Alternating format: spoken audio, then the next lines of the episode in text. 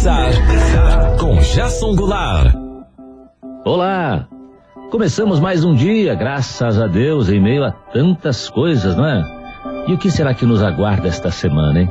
Uma coisa é certa: muito do que vai acontecer depende de nós mesmos, dos nossos atos, gestos e da maneira como encaramos a vida e as pessoas. Aliás, sobre isso eu queria compartilhar um texto do Augusto Cury com vocês que diz o seguinte: Posso ter defeitos, viver ansioso e ficar irritado algumas vezes, mas não esqueço que minha vida é a maior empresa do mundo e que posso evitar que ela vá à falência.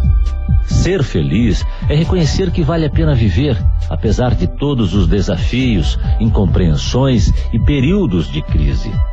Ser feliz é deixar de ser vítima dos problemas e se tornar autor da própria história. É atravessar desertos fora de si, mas ser capaz de encontrar um oásis no recôndito da alma. É agradecer a Deus a cada manhã pelo milagre da vida.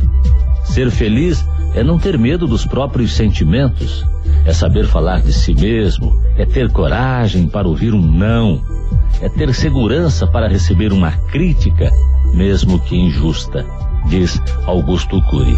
E eu quero acrescentar o seguinte: que com otimismo, esperança e respeito, a vida fica mais leve. Que tal pensar sobre isso? Coragem! Até amanhã.